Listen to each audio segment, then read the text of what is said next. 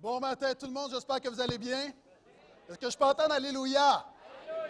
Alléluia pour nos amis qui nous visitent, ça veut dire louer soit Dieu. Et tout à l'heure, lorsqu'on chantait Yahweh, euh, c'est le nom hébreu de Dieu dans l'Ancien Testament qui était écrit en hébreu. Donc, ne vous en faites pas, vous n'êtes pas dans un endroit bizarre. Euh, on adore Jésus. On adore Jésus et on adore vraiment Dieu le Père, Dieu le Fils, Dieu le Saint-Esprit. On est dans une campagne qui se nomme 40 jours, un focus. Et ce matin, on termine ce, ce 40 jours. Cette semaine, c'est les derniers groupes. Et vraiment, il y a de grandes bénédictions. Et à cet égard, à la fin de la réunion, euh, la semaine prochaine, ce qu'on veut faire, je vais vous l'expliquer avant, on, veut faire une matinée de célébration, de témoignages. Et une des choses qu'on veut présenter, c'est des témoignages via ce 40 jours, un focus. Il y a deux dimensions. La première dimension, c'est le 40 jours avec nos lectures, prières dans la Bible, où on se rapproche de Dieu. Donc, des gens, euh, vraiment, tu t'es rapproché de Jésus durant ce 40 jours. On va entendre ton témoignage et particulièrement aussi les petits groupes. On a commencé des petits groupes, au-delà d'une trentaine de petits groupes, et plusieurs personnes, vous avez aimé votre expérience. Je pense que c'est généralisé à un point tel qu'on ne pourrait pas arrêter. Donc, on va reprendre, on va vous donner les détails dans quelques semaines. Mais tous ceux qui ont été bénis par ce 40 jours, on vous demande à la fin de la réunion, il y aura une caméra et d'aller simplement, on veut faire un genre de, de, vox pop. Et la semaine prochaine, on veut vous le présenter. Et également, si vous avez des témoignages, des témoignages en général de ce que Dieu a fait dans vos vies, euh, vous pouvez m'envoyer ça par courriel ou via Facebook ou à un des pasteurs. J'aimerais, dans mon message la semaine prochaine, vraiment euh, s'arrêter et juste témoigner de ce que Dieu fait parmi nous. Est-ce que vous êtes d'accord avec ça?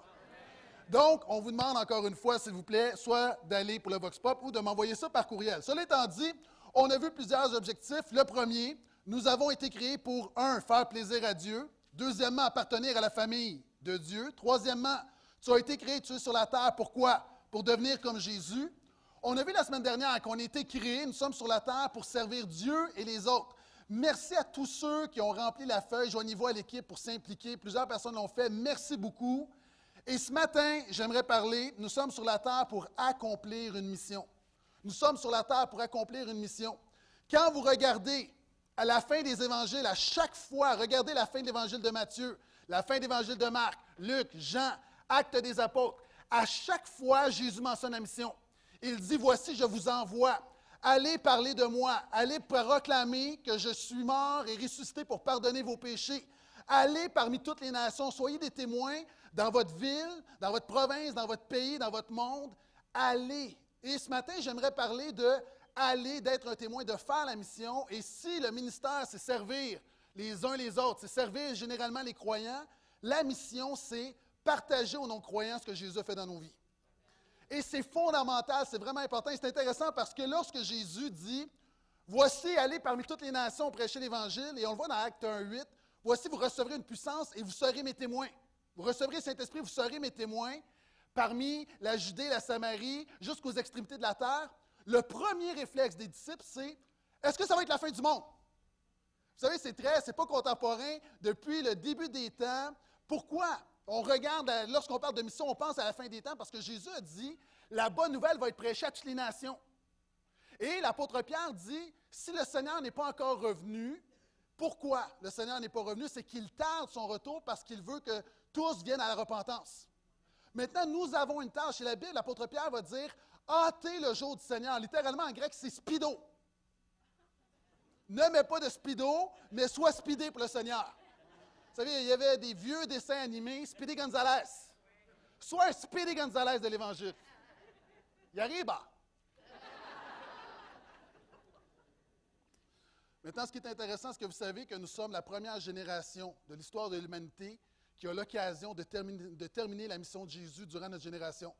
Alors que Jésus a dit, allez parmi toutes les nations prêcher l'Évangile, pour la première fois de l'histoire, la majorité bientôt la totalité des nations auront un témoignage de l'Évangile. Les apôtres auraient viré fou s'ils avaient entendu cette nouvelle. Pour la première fois, il y a un témoignage chrétien dans notre génération qui va être établi dans toutes les nations. Ça ne veut pas dire que tout le monde va être chrétien, ça veut dire que tout le monde peut avoir accès à l'Évangile. Maintenant, souvent on parle, et ce n'est pas une citation de moi, c'est une citation de Oswald Smith qui dit la chose suivante. Nous parlons de la seconde venue de Jésus alors que la moitié du monde n'a jamais entendu parler de la première venue. Vous savez, moi, je suis un fan de l'eschatologie, la doctrine de la fin des temps, et vous savez, je fais ma maîtrise dans Daniel, les prophéties de Daniel, mais avant de me préoccuper de la seconde venue de Jésus, je réalise que des gens n'ont pas entendu la première venue de Jésus. Et même à Laval, même dans notre région, même dans nos maisons, il y a des gens qui n'ont pas entendu parler de la première venue de Jésus. Et c'est pourquoi la mission est vraiment, vraiment importante. Et cette mission s'appelle la Grande Commission. Quand j'étais petit, mes, mes parents disaient Va faire une commission. C'est quoi une commission? C'est on te charge d'une mission. On parle beaucoup présentement de la commission Charbonneau. C'est quoi la commission Charbonneau? C'est qu'on charge la commissaire Charbonneau d'une mission. Maintenant, Jésus t'a chargé d'une mission. Jésus a chargé l'Église, le portail d'une mission. Et ça s'appelle la grande commission. Ce n'est pas la grande proposition ou la grande suggestion. C'est la grande commission. Nous avons une responsabilité. Et ce matin, j'aimerais te lire un des textes qui, euh, je pourrais dire, m'effraie le plus devant le poids de la responsabilité. Vous savez, souvent on parle de, on vient, on est béni, Dieu fait son œuvre dans nos vies, mais quels sont ceux qui croient qu'être chrétien, c'est un privilège, mais c'est également une responsabilité? Et j'aimerais parler de cette responsabilité de la mission. Si tu as une Bible, je t'invite à ouvrir avec moi dans le livre du prophète Ézéchiel. Donc, tu es un prophète des temps modernes. Un prophète, c'est quoi? C'est quelqu'un qui parle de la part de Dieu. Et quand tu parles de ce que Jésus fait dans ta vie, en quelque sorte, c'est prophétique. Tu parles de la part de Dieu. Maintenant, on va regarder à ce que Dieu a dit à Ézéchiel au sujet de sa responsabilité. Et c'est notre responsabilité encore aujourd'hui. Ézéchiel 3, les versets vont apparaître sur l'écran.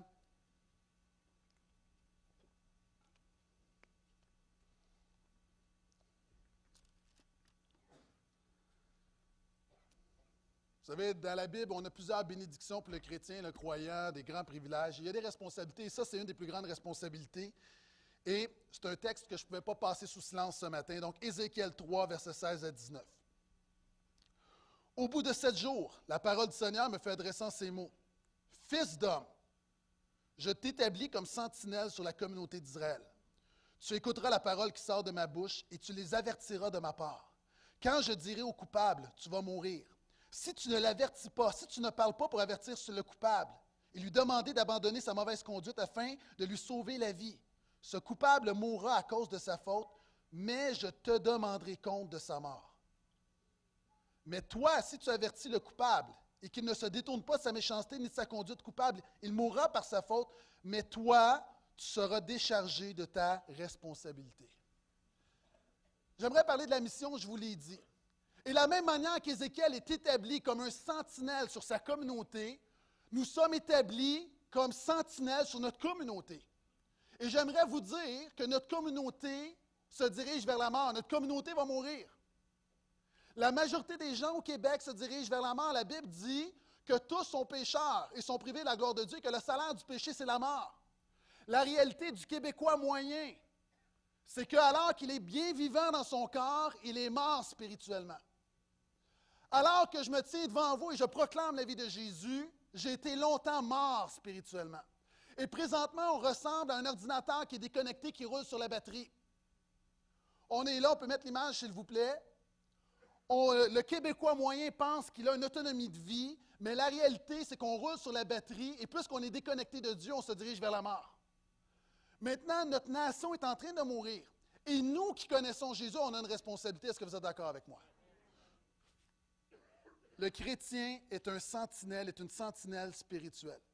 Et Dieu va dire à Ézéchiel la chose suivante, pas besoin de tourner, mais un petit peu plus loin, chapitre 22, le verset 30. Il dit j'ai cherché parmi eux un homme ou une femme qui construise une clôture qui se tienne sur la brèche devant moi pour le pays, afin que celui-ci ne soit pas détruit, mais je n'en ai pas trouvé. L'image de la sentinelle, c'est une muraille. C'est quelqu'un qui regarde au loin, qui voit le danger et qui avertit ses bien-aimés du danger qui s'en vient.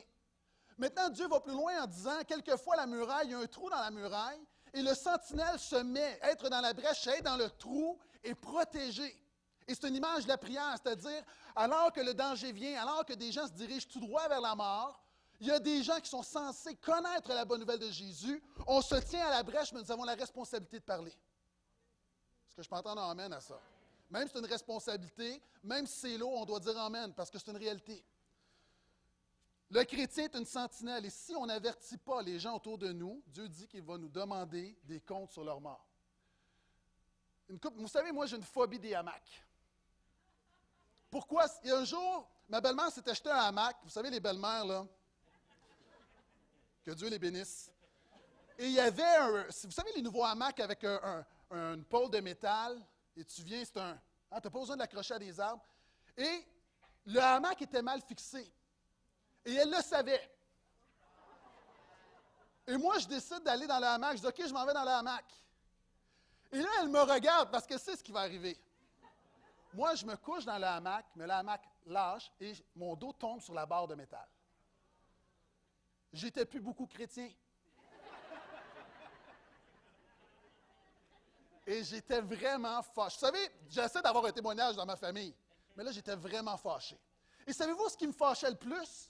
C'est pas de m'être fait mal. Déjà, c'est fâchant de chuter, mais c'est elle le savait. Maintenant, la Bible nous dit qu'un jour, les morts et tout le monde, on va se présenter devant Dieu. Et il y a des gens qui vont se diriger en enfer, des gens qui vont se diriger au ciel. On va tous être ensemble. Et savez-vous quoi? Et là, loin de moi de vouloir condamner, jouer l'émotivité, il y a des gens qui vont nous regarder qui vont dire Tu le savais. C'est un peu comme les émissions, présentement, les émissions de talent à revendre ou la voix. Une des choses qui est que je trouve particulière, une des choses que je trouve particulière, c'est lorsque tu as deux personnes, il y a un gagnant et un perdant, et lorsque le gagnant, voici, c'est lui qui a gagné, il est toujours un peu dans une situation ambivalente parce qu'il ne veut pas se réjouir parce que l'autre a perdu. Hein, c'est comme si, dans son cœur, il est plein de joie, mais il regarde l'autre qui a perdu. Et vous savez, je ne sais pas, je n'ai pas une doctrine là-dessus. Mais alors qu'on va être là et que voici, nos noms vont être dans le livre de vie, nos péchés sont pardonnés, on entre dans la gloire, il y a une réalité en même temps où on va voir des gens. Vous savez, on pense que là, nous, on va être. Non, non, on ne verra pas ça. Il y a des gens qu'on va connaître qui vont se diriger en enfer. Et je ne sais pas si notre joie va être atténuée. La Bible dit que le ciel, c'est un lieu de, de réjouissance sans ombre. Mais j'essaie de comprendre, et je ne sais pas, la Bible, elle ne le dit pas, mais alors qu'on va être là, on va peut-être se sentir comme ça, où on est dans la victoire, mais en même temps, on a plein de bien-aimés qui sont dans la défaite.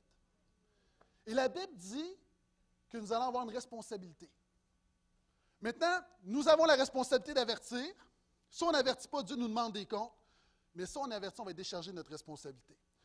Je parlais avec les enfants, on était à la table et je ne sais pas de comment c'est venu sur le sujet et on parlait des appels. Les pasteurs, on fait souvent des appels, on demande aux gens, prends une décision, avance-toi, lève la main, lève-toi. On défie les gens à poser une action, une action. Et un de mes enfants a dit, oui, mais tu sais, quand tu demandes aux gens, là, pour suivre Jésus, c'est quand même assez humiliant quand personne ne lève la main. Vous savez, vous, ne pensez pas ça, mais nous, les pasteurs, on se tient, on prêche le message, on donne nos tripes, on fait un appel, puis personne ne répond, on a l'impression qu'on a passé à côté de la traque. Mais Dieu dit, toi, là, ta responsabilité, ce n'est pas le quota, c'est juste d'être fidèle dans ce que je te demande.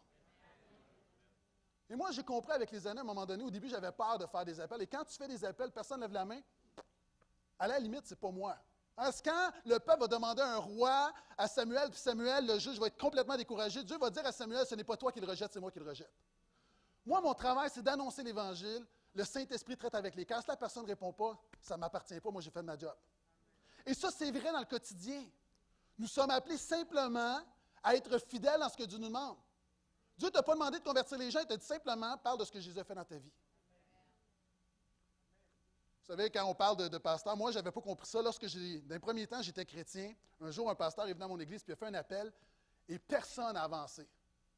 Puis c'était vraiment, en même temps, je me souviens, le message, je m'en souviens parce qu'il n'était pas mémorable. Et là, le pasteur a fait un appel, et là, moi, là, j'étais, j'avais l'appel de Dieu sur ma vie. Puis là, personne n'avançait, puis j'ai dit, ah, il faut l'encourager. Savez-vous quoi? J'ai avancé, alors je me sentais tellement pas concerné, j'ai avancé par pitié pour lui. Pas besoin de faire ça ici. Mais la réalité, quand tu parles de Jésus, vous savez, il y a des gens, des missionnaires, on va entendre des missionnaires ce matin, des missionnaires qui parlent de Jésus toute leur vie, personne ne vient à Jésus. Nous sommes simplement, Dieu nous demande simplement d'être fidèles dans ce qu'il nous demande. Et la mission, c'est commencer par être fidèle. Maintenant, pourquoi est-ce que c'est difficile? La mission, parler de Jésus, est la chose la plus difficile de l'Évangile. Et regardez ce que Dieu va dire à Ézéchiel. Écoutez-moi simplement. Faire la, mission au quotidien, c'est l'objectif le plus difficile. Dans tout ce qu'on a vu, c'est la chose la plus difficile. Et regardez ce que Dieu va dire à Ézéchiel, dans le même contexte. Il dit, après l'avoir établi sentinelle, mais la communauté d'Israël ne voudra pas t'écouter parce qu'elle ne veut pas m'écouter. Car ce sont des gens, et ce matin, un avertissement, les textes sont durs. Pourquoi? Parce que la réalité est dure. Car ce sont des gens à la tête dure et au cœur insensible. Voici que j'endurcis ta face pour que tu te poses à leur face. J'endurcis ton front pour que tu te poses à leur front. Je rendrai ton front comme un diamant plus dur que le roc. Ne les crains pas, ne tremble pas devant eux, car c'est une communauté de rebelles. Maintenant, ici, l'image, on sait avec Jésus, il y a toute une dimension de grâce. Et Jésus, et pas arriver démolissant tout le monde, mais si tu veux annoncer l'Évangile, il faut que tu sois fait dur. Pourquoi? Parce que ce n'est pas un message populaire. Vous savez, moi, j'aime beaucoup mieux prêcher. Oh, Dieu veut te bénir. Alléluia. Dieu est bon, Dieu est fidèle, les miracles. Mais il y a une portion de l'Évangile, une portion de la prédication, c'est que tu es pécheur, tu es perdu, et il y a quelque chose, un danger qui s'en vient, repends-toi, mon ami. Et ça, c'est difficile. Par exemple, même les enfants le discernent. Mon fils a un, euh, travail sur le, protestantisme à faire, sur le christianisme. Il me demande de l'aider. Puis ma fille trouvait ça bizarre parce qu'elle me dit T'es pas un spécialiste après tout. Vous savez, les ados, là. tu sais, quand la Bible dit Nul n'est prophète dans sa propre patrie, tellement pas crédible en tant que pasteur pour ma fille. Cela étant dit, je travaille avec mon gars. Et là, il faut que tu détermines l'origine, tout ça, le message, puis les valeurs. Puis... Et là, le message, il dit Ah, le message, qu'est-ce que je pourrais mettre? Je dis ben, je sais pas. Il dit Ah, tu sais, le, verset qui dit là, Car Dieu a tant aimé le monde, là, Jésus. Ah oui, Jean 3, 16. Fait que là, je vais chercher, je lui demande, il dit Ah, comment? Je vais l'écrire. Je dis Non, tu vas sur Internet, tu trouves une version biblique, Jean 3, 16. Là, je lui montre comment. Tu es en train de le former tranquillement. Et là, lui, il ne sait pas. Et là, je sors le verset. Le verset, c'est Car Dieu a tant aimé le monde. Et exactement, là, je ne veux pas l'oublier.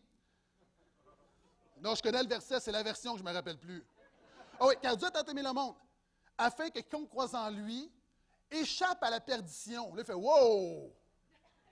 Échappe à la perdition. Je dis quoi? Il dit Mais il me semble que ce n'était pas ça le verset. Ça, frappe, échappe. Tu sais, même les enfants, même nous, on dit car Dieu a tant aimé le monde. On se rappelle de ça, mais ne périsse point, bang! C'est le centre du verset et souvent on l'oublie. Et ce n'est pas évident. C'est pourquoi Dieu dit à Ézéchiel Je vais rendre ton front dur comme le diamant. Le diamant, ça peut être un bijou, mais en même temps, c'est un des outils les plus performants parce que c'est le minéraux le plus dur.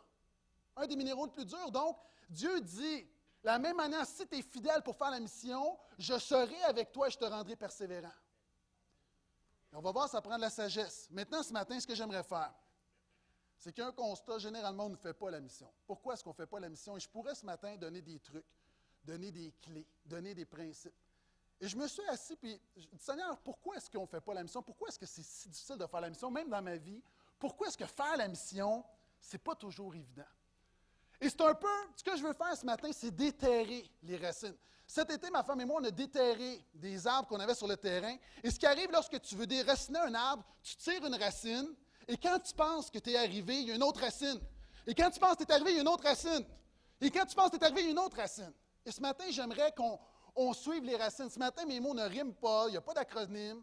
Ce matin, c'est simplement prendre une racine, en emmener un autre, un autre pour comprendre pourquoi est-ce qu'on ne fait pas la mission et finalement dire, Seigneur, change mon cœur afin de faire la mission. Premier élément. Pourquoi on ne fait pas la mission? Je crois qu'on ne fait pas la mission, premièrement, parce qu'on a oublié la grandeur de notre salut. La Bible nous dit, alors, comment pourrons-nous échapper nous-mêmes au châtiment si nous négligeons un si grand salut? Il y a un contexte particulier, mais on parle d'un si grand salut. Car ce salut a tout d'abord été annoncé par le Seigneur lui-même. Ceux qui l'ont entendu ont ensuite confirmé la validité pour nous, et Dieu a authentifié leur témoignage en y ajoutant le sien, c'est-à-dire en accomplissant toutes sortes de signes miraculeux, d'actes extraordinaires, de manifestations diverses de sa puissance, et en accordant à ses témoins, selon sa propre volonté, de recevoir chacun sa juste part de l'Esprit Saint. Est-ce qu'on réalise combien notre salut est grand?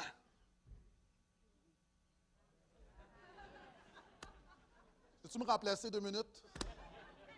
Est-ce qu'on réalise combien notre salut est grand? On parle tellement de salut qu'on oublie combien ce salut est grand. On oublie comment, après la création, Dieu aurait pu simplement, en bon québécois, scraper l'humanité.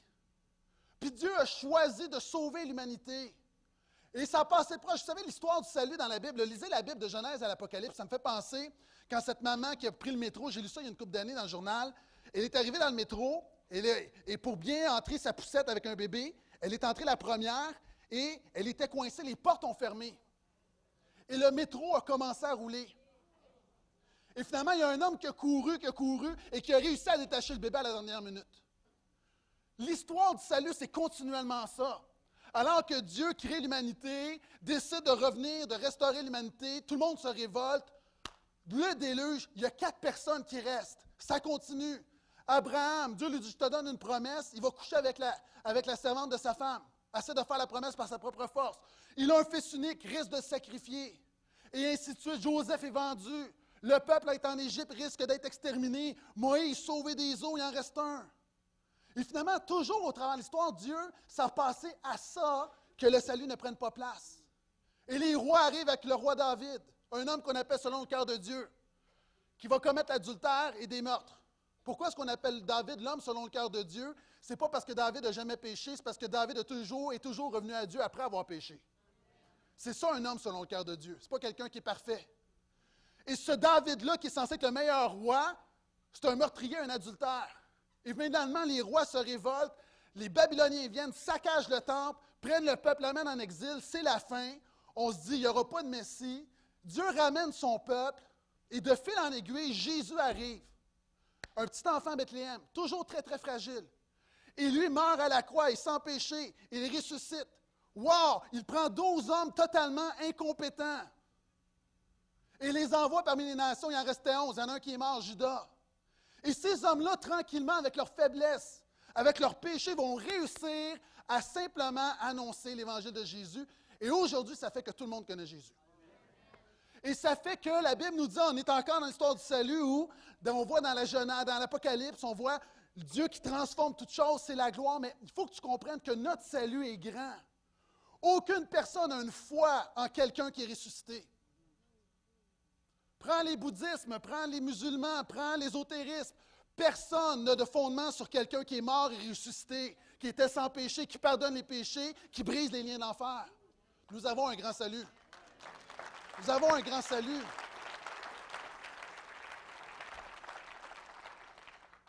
Je pense aussi qu'on a oublié ce que c'était de vivre sans Jésus.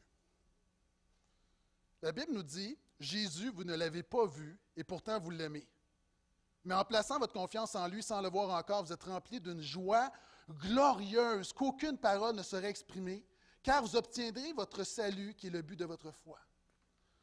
Je pense que le problème, c'est qu'on a oublié combien notre salut est grand et on a perdu la joie de notre salut. On ne se rappelle pas ce que c'est d'être sans Jésus. On ne se rappelle pas ce que c'est de de te réveiller la nuit et d'être angoissé parce que tu ne sais pas ce qui va arriver après la mort. On ne sait pas ce que c'est d'être complètement culpabilisé par ta vie. On ne sait pas ce que c'est d'être dans, un, une impasse et de rien avoir, d'être juste livré à toi-même et de ne pas savoir si ça va tourner ou si ça ne tourne pas, est-ce que quelqu'un va être avec moi? De ne pas savoir ce qu'il y a après la mort. On ne sait plus, on a oublié. Maintenant, je pense que quand on réalise notre vie. Moi, je me rappelle ma vie sans Jésus, c'est une vie sans sens. J'avais le goût de mourir. Mais je me demandais des fois, est-ce que je vais passer au travers ou des fois, je me faisais la réflexion vers les quel âge est-ce que je pourrais me suicider? Ça, c'est une vie sans Jésus. Je ne dis pas c'est toujours de même, je dis juste que sans Jésus, ta vie n'est rien, tu n'as pas d'espoir. Tu fais quoi? Tu vis, tu vis, tu te maries, tu as des enfants, tu essaies une job, tu meurs à 70, 80 ans. Pourquoi? Qu'est-ce qui reste? Maintenant, Souvent de fois, on a oublié ce que c'était de vivre sans Jésus. On a aussi oublié peut-être la nécessité du salut.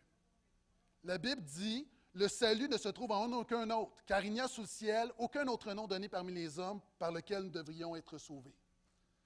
Des fois, des gens, même des non-croyants, vont dire Jésus, là, c'est une bonne chose. L'Église, c'est une bonne chose, correct. Des gens, peut-être, ici, puis tu dis Jésus, c'est la meilleure chose qui me soit arrivée. Je veux dire, avec beaucoup de respect, Jésus, ce pas la meilleure chose. Jésus, c'est la seule chose. Vous savez, il n'y a pas de plan B. On est dans un monde de syncrétisme où il y a toutes sortes de voies. Et Jésus était clair. Jésus était plein de grâce, plein d'amour, mais il était grâce. Il était très clair.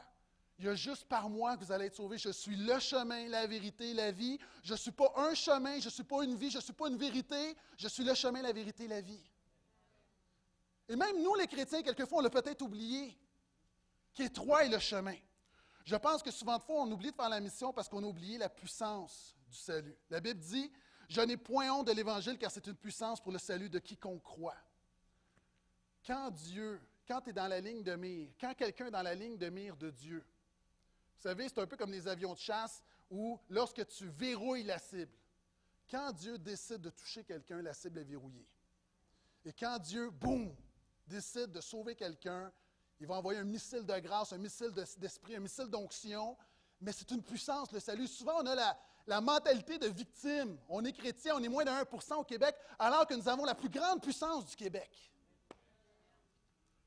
Souvent, on oublie le salut, on oublie la grâce du salut.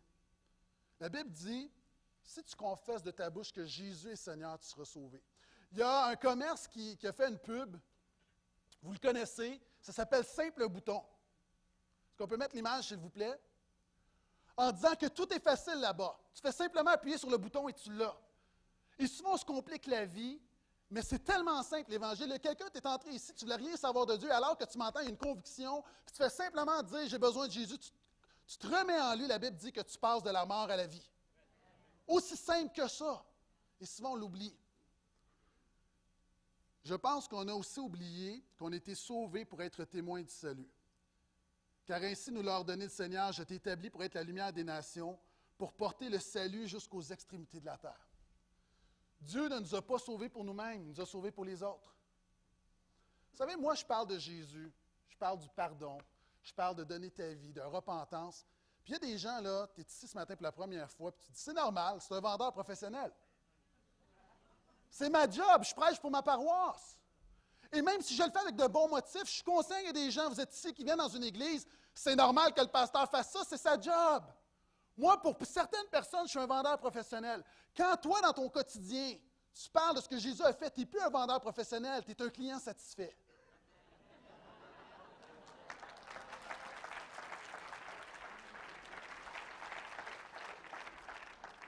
Je donne à César ce qui revient à César, la citation n'est pas de moi.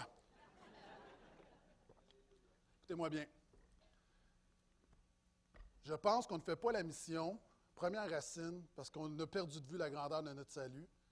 Mais je pense, et là il y a une grosse racine qui s'en vient, je pense qu'on oublie la grandeur du salut parce qu'on ne réalise pas l'enfer. On ne réalise pas la réalité de l'enfer. Vous savez, le salut, là, veut dire délivrer d'un danger. Et souvent de fois, on prêche la bonne nouvelle, mais on ne comprend pas que c'est une bonne nouvelle parce qu'il y a une mauvaise nouvelle. On veut donner le remède, mais on oublie de donner la maladie. Et ce matin, pendant deux minutes, permettez-moi de vous parler de la réalité de l'enfer.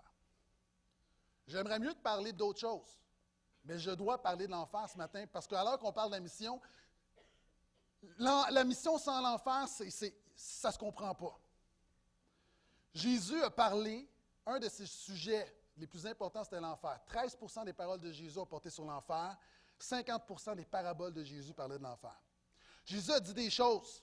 A dit des choses comme celle-ci. À la fin des temps, des gens vont entendre Retirez-vous de moi, vous que Dieu a maudit, et allez dans le feu éternel préparé par le diable et ses anges.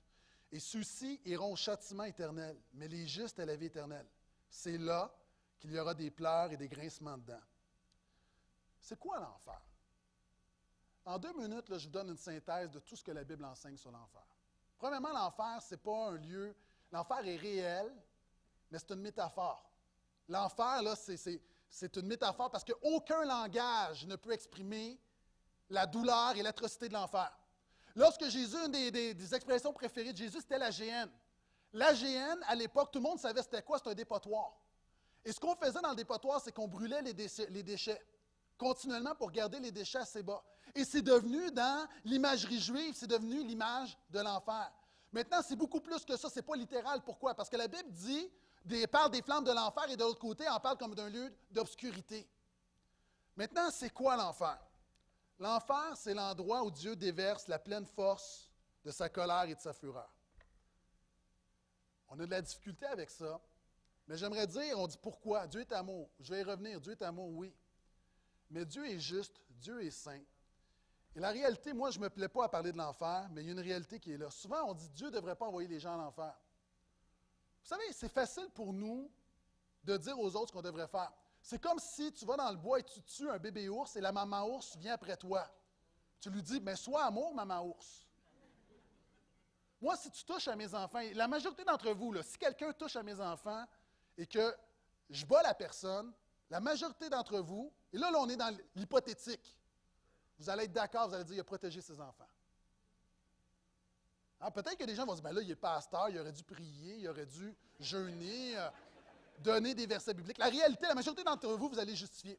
Maintenant, on ne comprend pas souvent la colère de Dieu, mais ça, ça nous explique combien le péché contre le Dieu saint, combien notre révolte de ce Dieu d'amour qui nous aime tellement, combien c'est un péché, comment c'est un crime qui est grave. Le Dieu qui nous aime parfaitement, qui nous a tout donné, de lui cracher dessus en ne voulant pas vivre pour lui. Et c'est la raison d'être de l'enfer. Dieu est un bon juge. Tu ne peux pas, si quelqu'un agresse ta femme et que le juge dit cette personne-là, finalement, c'est une bonne personne, va-t'en à la maison. Vous allez dire c'est un mauvais juge. C'est exactement la même chose qu'on fait avec Dieu. En disant ne sanctionne pas le péché, on est en train de lui dire sois un mauvais juge. Et si Dieu est un mauvais juge, Dieu ne peut pas être Dieu. L'enfer, c'est ceux qui, ceux qui vont se retrouver en enfer, c'est ceux qui rejettent le salut et la grâce de Dieu. Vous savez, Dieu t'a envoyé une bouée, c'est Jésus-Christ. Tu es en train de te noyer, tu refuses la bouée. Il y a des gens présentement, littéralement, tu refuses la bouée, tu dis, t'espères que d'autres choses vont arriver. Et c'est pour ça, encore une fois, que Dieu, oui, Dieu, il y a l'enfer, mais Dieu a envoyé une bouée en Jésus-Christ. Dieu veut sauver, il ne veut pas que tu périsses. Et ceux qui vont périr, c'est ceux qui ont volontairement rejeté et encore une fois, ceux qui sont pas, qui ont, pas, qui ont simplement méprisé le salut en Jésus. L'enfer, c'est un bannissement éternel de la présence de Dieu. Si tu passes ta vie à vouloir vivre sans Dieu, pourquoi tu passerais l'éternité avec Dieu? Et conséquemment, c'est un lieu de souffrance spirituelle. C'est un lieu, Dieu est la vie. imagine que tu es dans un lieu et qu'on retire l'air du lieu, tu suffoques. C'est exactement, l'enfer, c'est l'image. La vie qui soutient toute chose est retirée, donc c'est un lieu de souffrance spirituelle, c'est un lieu de souffrance émotionnelle. La Bible dit c'est un lieu où il y a des pleurs et des grincements de dents. C'est un lieu où des gens vont expérimenter une tristesse, regret, remords et angoisse sans fin. C'est pour ça que c'est sérieux. Si ce n'était pas sérieux, Dieu n'aurait pas envoyé son Fils unique. Et souvent, on l'oublie. C'est un lieu de souffrance physique. La Bible nous dit que c'est pire que se noyer dans la mer. Pire encore, c'est pire qu'une mutilation. Jésus va donner une image, une métaphore pour dire si pour toi ton bras est une occasion de chute, c'est une image, coupe ton bras. Car mieux vaut, pour toi entrer avec un bras en moins dans l'éternité que d'être jeté dans l'enfer. Pourquoi? Parce qu'il n'y a rien de pire. Tu ne peux même pas l'imaginer.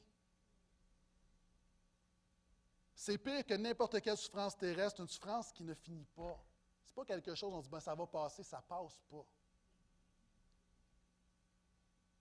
C'est un lieu où il n'y a pas de repos. C'est un lieu de tourment jour et nuit au siècle des siècles. Et la souffrance est, proportionnelle aux œuvres. Souvent, les gens vont dire Oui, mais je suis une bonne personne. Oui, mais une bonne personne sans Jésus, tu te retrouves en enfer pareil. J'aime mieux être une mauvaise personne pardonnée au ciel qu'une bonne personne sans Jésus en enfer. Et la Bible dit encore une fois Moi, je crois que le plus petit dans le royaume des cieux va expérimenter la plus grande des bénédictions, comparativement à l'enfer, mais de la même manière. C'est clair qu'un Hitler, j'écoutais cette semaine, là, une jeune fille qui s'est fait agresser son, beau-père et sa mère, agresser sexuellement. Et là, on disait, oui, mais est-ce que son, vrai père, son père naturel, est-ce qu'il pourrait, il pourrait la prendre en charge? Non, parce que son père l'a aussi agressé sexuellement. Il y a une réalité. Moi, là, je ne souhaite pas l'enfer à personne, mais je sais juste que la justice ici est limitée. De l'autre côté, il y aura une justice parfaite. Je sais par contre que si tu es ici, tu as fait les pires atrocités, il y a une chance pour toi, la grâce de Jésus est plus grande. Là le péché abonde, la grâce surabonde. Mais l'enfer est quelque chose de réel. La Bible dit que c'est le malheur qui vient. Et c'est pourquoi ce matin, je suis comme une sentinelle. Et c'est pourquoi ici, toi, nous sommes appelés à être une sentinelle. Il y a quelque chose qui s'en vient. Il y a un malheur qui s'en vient. C'est comme si on est sur une muraille, on voit l'armée ennemie qui s'en vient et on ne dit rien. Maintenant, je sais que c'est difficile, je sais que c'est délicat, c'est un défi. Tu parles avec ton voisin, évidemment, la première chose que tu lui dis pas, c'est Est-ce que tu sais que tu t'en vas en enfer? C'est pas ça l'Évangile, c'est pas comme ça qu'on présente l'Évangile, mais il y a une réalité qui est là. Et l'enfer, je pense que souvent de fois, on ne fait pas la mission parce qu'on a oublié la réalité de l'enfer. Et il y a des gens ici, vous trouvez ça difficile de m'entendre parler de l'enfer pendant deux minutes, imagine la vivre pendant l'éternité.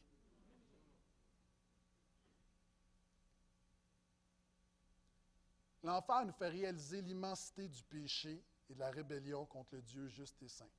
Et ce qui est à la mode aujourd'hui, et je l'ai déjà dit, mais pour moi, ça exprime très bien la pensée de plusieurs chrétiens même, un Dieu sans colère amène l'homme sans péché dans un royaume sans jugement au travers un Christ sans croix. Ça se tient là. Et encore une fois, moi, je me dis toujours, et même quelquefois, j'ai la misère à, à, imaginer ce que va être l'enfer. Et là, le laisser faire les affaires de vidéos sur YouTube de quelqu'un qui est en enfer, là, Juste à lire les versets, je n'ai pas besoin de voir une vidéo. J'en ai assez pour savoir que je ne veux pas que personne se retrouve là. OK? En passant, là. Aujourd'hui, ce qui est très à la mode, la doctrine de l'enfer s'opère, hein, même dans les milieux évangéliques. Et ce qui est à la mode, c'est l'universalisme. C'est tout le monde va aller au ciel, finalement. Jésus n'a jamais dit ça. Jésus a dit, là, la résurrection, il y a des gens qui vont se lever pour la vie éternelle, puis d'autres qui vont se lever pour le jugement. Ce qui est bien à la mode aussi, c'est de parler du rétablissement, un genre de purgatoire évangélique, où on va aller en enfer pendant un temps, mais finalement, Dieu est tellement bon qu'après quelques temps, il va nous transférer. La Bible dit, il est donné aux hommes de mourir une seule fois, après quoi vient le jugement. Tu meurs, Demain, c'est fini. Les dés sont jetés. Donc, de plus en plus, on essaie de modifier la doctrine de l'enfer, mais si on modifie la doctrine de l'enfer, on attaque directement la grâce de Dieu et la croix de Jésus-Christ. On parle beaucoup aussi, certains vont dire, non, mais finalement, les méchants, ou ceux, les méchants, c'est un, mot pour dire ceux qui, qui rejettent Jésus, vont simplement être détruits, annihilés. Non. Dieu t'a créé avec une dimension immortelle, éternelle en toi, et la même manière que la bénédiction est éternelle, le châtiment est éternel. Maintenant, cela étant dit, est-ce qu'on réalise combien la mission est importante? Et là, il y a une autre racine. On réalise la mission. Pourquoi est-ce qu'on ne fait pas la mission? On ne réalise pas la grandeur du salut. On ne réalise pas la grandeur du salut. Pourquoi? Parce qu'on ne réalise pas la réalité de l'enfer.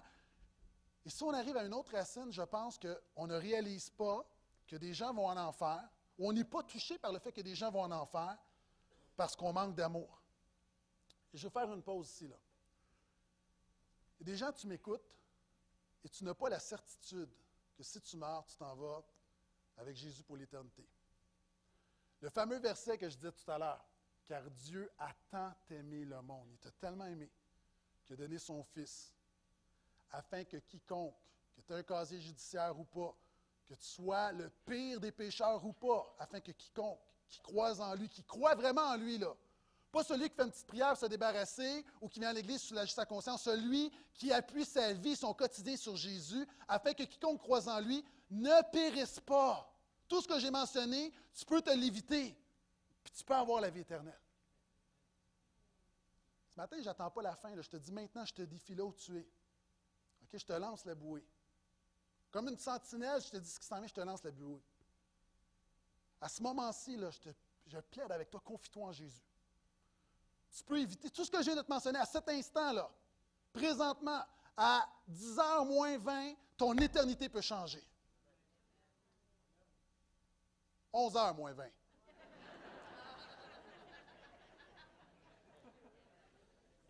Des gens qui disent il ne va pas encore prêcher pendant une heure et demie.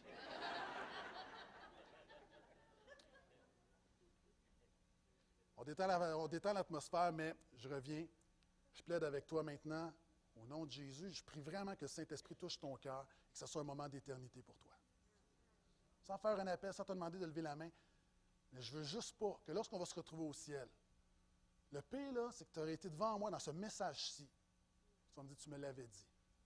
Je veux tellement pas entendre ça.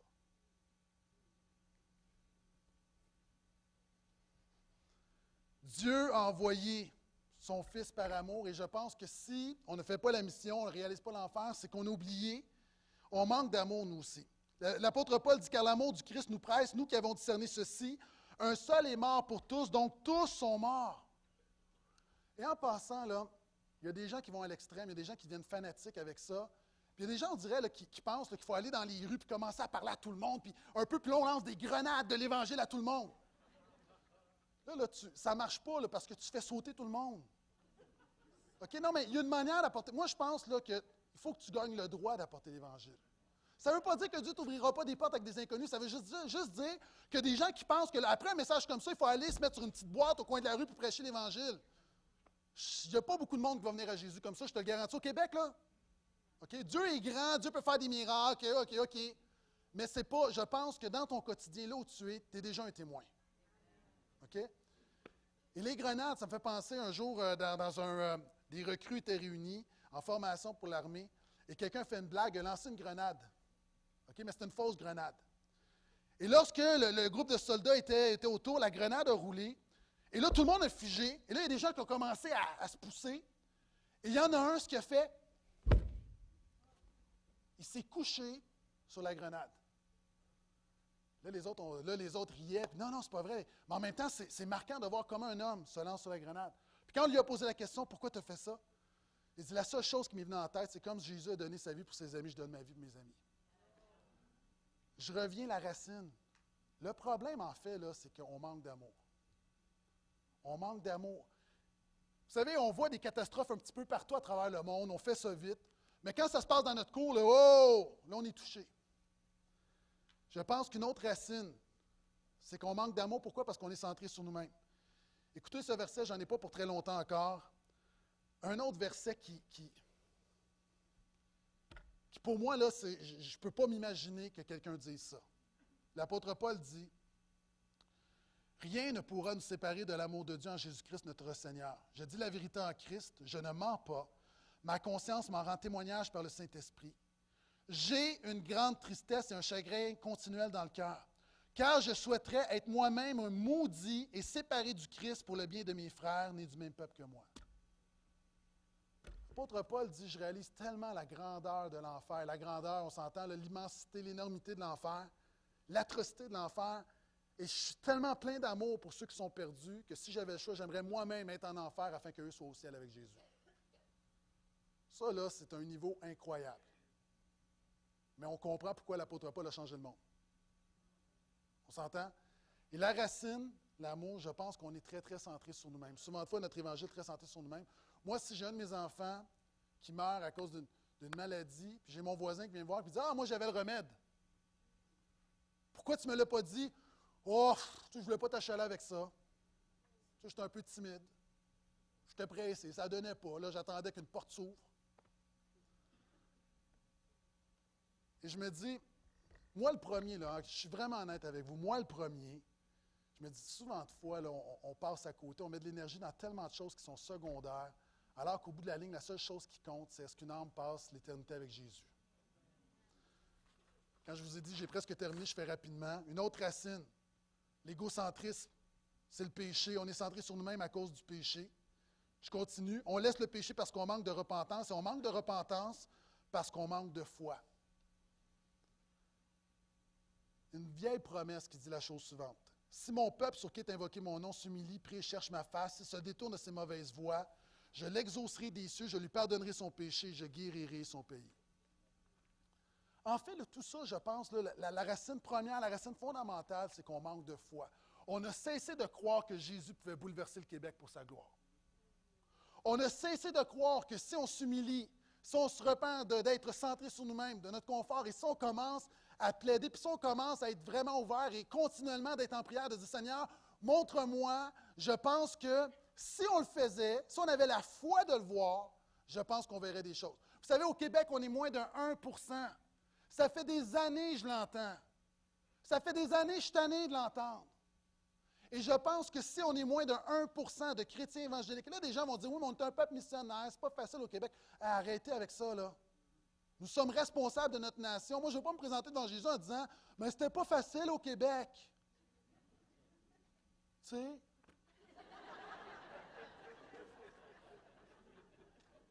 Si 1 si on a 1% des chrétiens évangéliques au Québec, un, c'est que les chrétiens, nous, là, c'est nous. Beaucoup d'entre nous, on n'a pas saisi la réalité de l'enfer. Deux, on a oublié la grandeur du salut en Jésus. Et trois, on a perdu la foi de voir Laval, Rive-Nord, le Québec et le monde transformés par Jésus. J'ai des amis qui reviennent de Seattle. À Seattle, dans la ville, sont 8% de chrétiens évangéliques. 8% OK, ça, c'est moins, que la norme aux États-Unis. Puis à 8% les pasteurs de l'Église disent Nous, on broye. nous, là, à 8% on se dit Ah, juste 8% Et quand ils ont appris qu'on était 1% au Québec, là, ils, étaient, sous choc.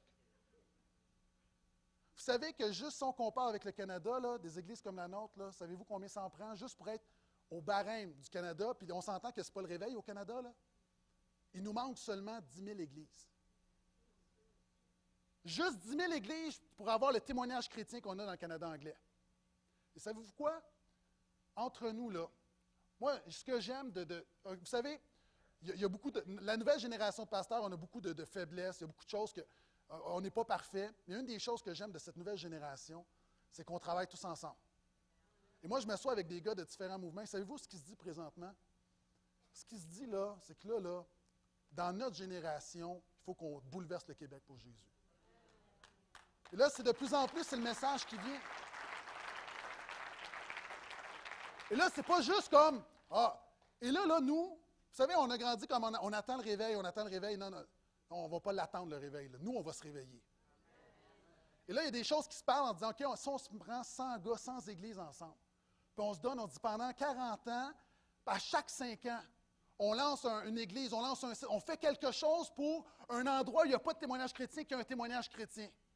Si on le fait, on part avec 100 églises, 100 bonnes églises sérieuses, dans 40 ans, on est 25 000 églises au Québec, avec un taux de 25 Là, vous dites, bien, voyons donc, sois réaliste.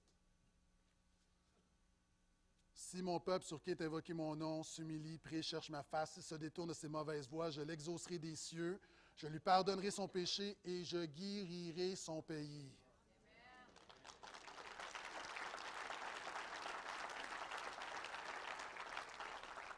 Et si vous trouvez qu'on est idéaliste, s'il vous plaît, laissez-nous rêver. C'est correct. Et si vous croyez que ça ne peut pas arriver, c'est correct. Laissez-nous être naïfs. Mais on croit, et non seulement pour le Québec, on pense que pour notre monde. C'est John Piper qui le disait cette semaine. Notre génération doit réaliser qu'on peut terminer la grande commission dans notre génération. En Moldavie, on a euh, aidé une église à s'implanter. On a acheté un bâtiment, on a acheté un terrain là-bas. On a des images. Et savez-vous, cette nouvelle église dans ce village perdu, non, pas lui, c'est sur mon PowerPoint à moi. Retourne à mon PowerPoint. C'est pas grave. Si quelque chose apparaît, dites Ah, comme ça je vais regarder. C'est pas. La, photo est- Là, j'avais peur, là. OK. Ça, vous dites, ben voyons donc. Ça, là-bas, c'est un château, OK? On peut mettre l'autre image? L'église qu'on a achetée et qu'on a aidé à implanter, elle est tellement pleine qu'ils doivent passer à deux réunions maintenant. Amen.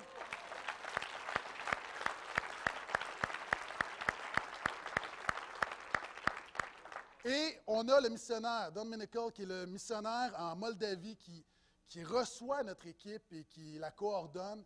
Et ce matin, il est ici. Son épouse euh, devait être ici, mais son épouse, euh, son père est malade. Euh, ils sont missionnaires en Moldavie, ils sont ici pour six mois. Donc, euh, ils sont basés aux États-Unis. Et ils ont décidé de venir ici, dans la neige, pour venir parler aux églises qui soutiennent. Donc, vous savez, le portail, on est à, la tête d'un réseau pour une œuvre en Moldavie. Et vous savez, là, entre nous, et je peux le dire parce qu'il ne comprend pas le français, euh, vous savez, on arrive dans toutes les émissions, là, tout le monde en parle, on applaudit tout le monde, puis moi, je pense, la Bible dit de donner honneur à qui qui mérite l'honneur. Et là, on a un homme qui, avec sa famille, s'en va en Moldavie. Vous avez vu, là, qui quitte le confort, qui pourrait être pasteur ici, qui décide de juste aller là-bas pour être un témoignage de Jésus. Et on honore plein, on honore plein de gens. Mais moi, ça, je pense là, que dans l'échelle du royaume, c'est les gens qu'on doit vraiment honorer. Donc, est-ce qu'on peut l'applaudir chaleureusement pendant qu'il s'en vient? John? Thank you. Merci. Thank you for having me here. Merci de me recevoir ce matin. Uh, I want to extend a, a, a thank you from Pastor Victor Je veux in remercier Moldova. de la part de Pasteur Victor qui est là-bas. He thanks you for all that you are doing to build the kingdom of God Je over vous there. remercie pour votre contribution à faire grandir le royaume de Dieu là-bas aussi. Uh, my, ne- my On voudrait mettre euh, les images de son, sa présentation, s'il vous plaît. Les images de tantôt, c'est ça. Um, these may be uh, some pictures familiar to you. C'est peut-être des images qui sont familières pour vous. Um, this here is my wife. She could not be here today. Son épouse ne pouvait être ici ce matin. Her father in the red uh, shirt is very ill, and uh, Son père est très malade. Il y a le chandail rouge dans le bas de l'écran. He went to the emergency room uh, just before we uh, were on our way here. Il, s'est all- il est allé à l'urgence juste au moment où on s'en venait ici. Um, to give you an idea of the size of Moldova, there's a picture of Lake Huron and Moldova side by side. Pour vous donner une idée de la grandeur du pays de la Moldavie, vous avez le lac Huron et vous avez le pays ici, la Moldavie, qui est dessiné sur euh, la map. Uh, in Moldova, there's um, over 200 churches, many of them very small. En Moldavie, il y a près de 200 églises. La plupart sont très petites. And because of what you do and sending mission teams over there, Et à cause de l'aide que vous donnez pour euh, cette mission-là, we are able to reach to the people of Moldova. nous sommes capables d'aller rejoindre les gens de la Moldavie. So these pictures uh, are a couple of um, children. Their mother has disappeared. Alors, vous voyez quelques enfants qui sont littéralement orphelins. Les, euh, les parents, la mère sont, sont, sont plus dans le portrait du tout. They don't know if she's been killed or um, abducted. Ils ne savent même pas si les, les- les parents ont été tués ou enlevés. So her father, his, the children's father, is now raising them. Alors, le père des enfants euh, les éduque, les élève.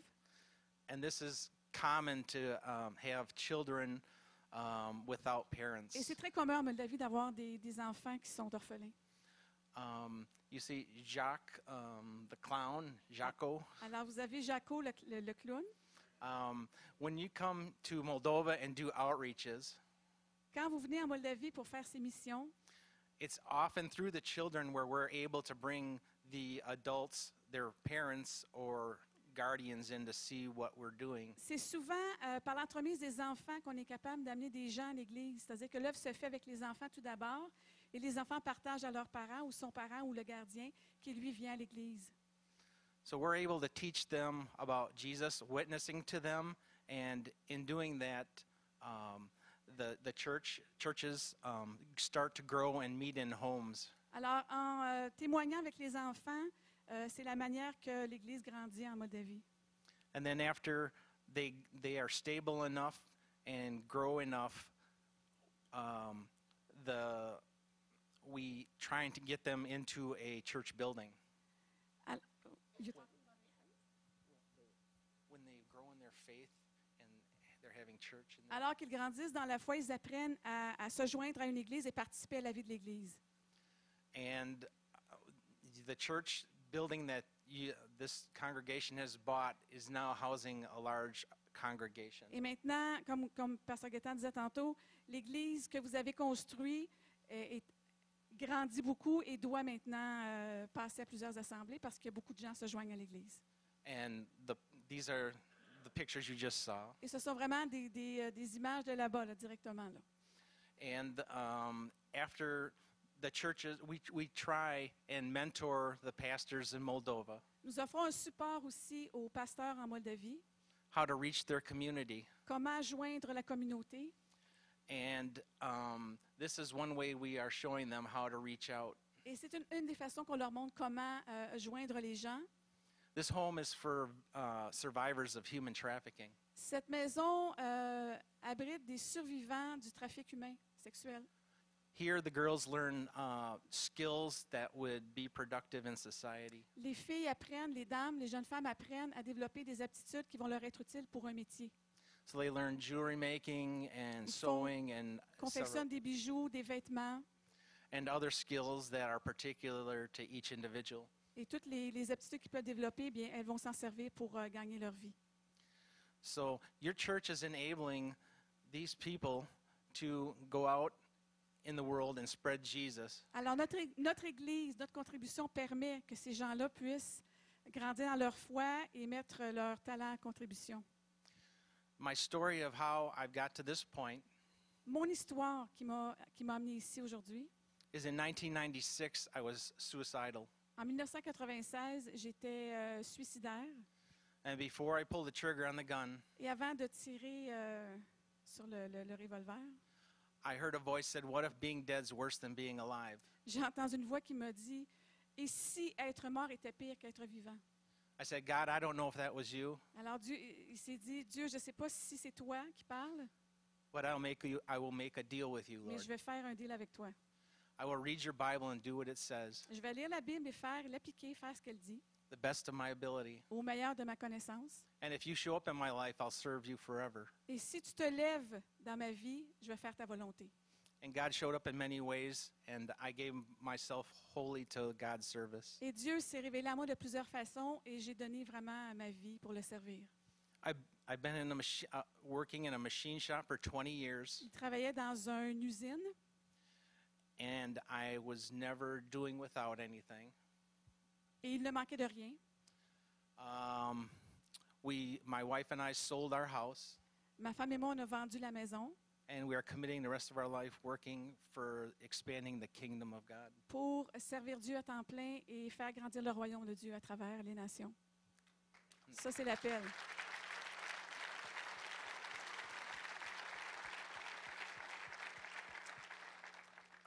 I'm not a talented speaker, Je ne suis pas un, euh, un prédicateur talentueux, but I'm, I'm good working with my hands. mais je suis bien, je, je suis bon pour travailler avec mes mains sur le terrain.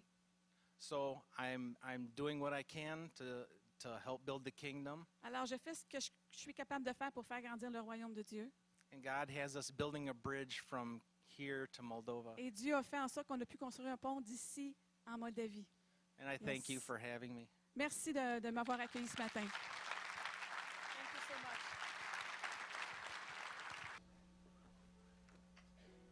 Euh, on ne s'était pas parlé avant, mais je suis vraiment reconnaissant au Seigneur d'avoir fait en sorte que, ce missionnaire-là vienne dans un- une réunion comme celle-ci. Au-delà de ce qui est mentionné, témoignage de sa vie. Hein, des gens, vous voyez peut-être euh, Pasteur Philippe ou moi, puis vous dites, bon, mais ça, c'est c'est l'homme de Dieu, mais de voir quelqu'un qui dit, moi, mes, mes dons sont différents, et avec ses dons, il gagne des multitudes à Jésus. Et la Bible dit que les anges se réjouissent lorsque une personne donne sa vie à Jésus. Vous savez, les anges se réjouissent pas plus quand c'est une âme québécoise ou une âme moldave. Pour Dieu, tous ont la même valeur. A donné son Fils pour tous. Et je termine avec ceci. Je reprends la parole d'Ézéchiel. Dieu dit à Ézéchiel, voici, je t'établis comme une sentinelle. Et vous savez comment notre histoire au Québec s'est jouée? Lorsqu'on parle de la bataille des plaines d'Abraham, vous savez que les troupes du général Wolfe, donc les Britanniques, ont réussi à prendre Québec à cause d'un facteur. Quand vous regardez, quand vous allez à Québec, regardez où les Anglais sont montés, vous allez vous dire c'est impossible. C'était pas prenable. Mais pourquoi est-ce qu'une victoire s'est transformée en défaite? L'histoire nous dit simplement au milieu de la nuit, les sentinelles dormaient. Notre histoire nationale, et je ne fais pas de politique ici, notre histoire nationale s'est jouée parce que des sentinelles dormaient. Notre histoire spirituelle va se jouer si des sentinelles se réveillent. Simplement. Simplement.